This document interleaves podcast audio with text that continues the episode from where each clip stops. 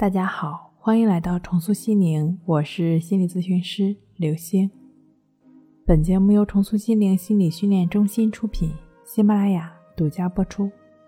今天要分享的内容是森田疗法如何更好的治疗强迫症。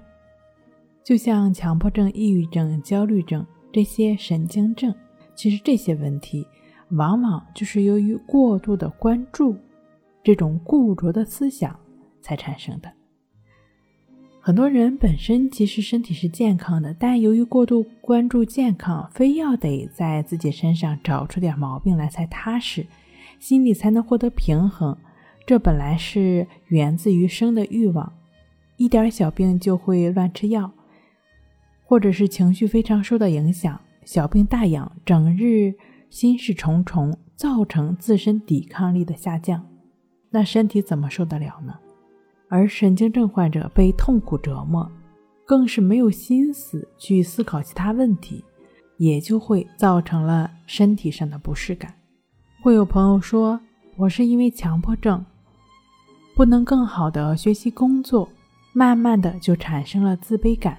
但是自己在努力的排除自卑感的同时，又想早点走出强迫，其实这是欲速则不达的。”因为强迫和自卑，它含有不同的症状表现，越想改变，就会越造成交互作用，从而陷入了恶性循环。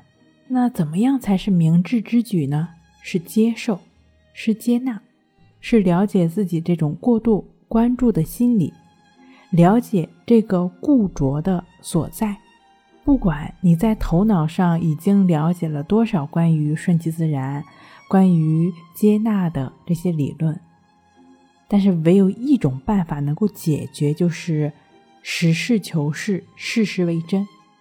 你只有从不断的实践中，才能做到一点点的接纳，而不是说去追求接纳的状态。否则的话，在你追求接纳的过程中，又会表现出强迫，又会陷入到强迫的问题中。因此呢，对于强迫症自我疗愈的朋友，一般这里提两点建议：第一，从主观头脑的层面，不认为自己有病，不要把自己置身在一个病患的位置上。你需要把自己跟病症割离开来，强迫是强迫，你是你。第二个就是需要实际的。走上顺其自然的这条道，而不是说要求自己要达到这样的目标。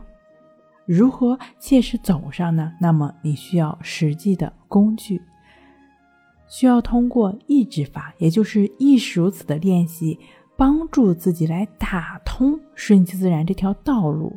当你切实走上了这条道路，持续进行，那么自然你也就能够做到。为所当为了。好了，今天跟您分享到这儿，那我们下期再见。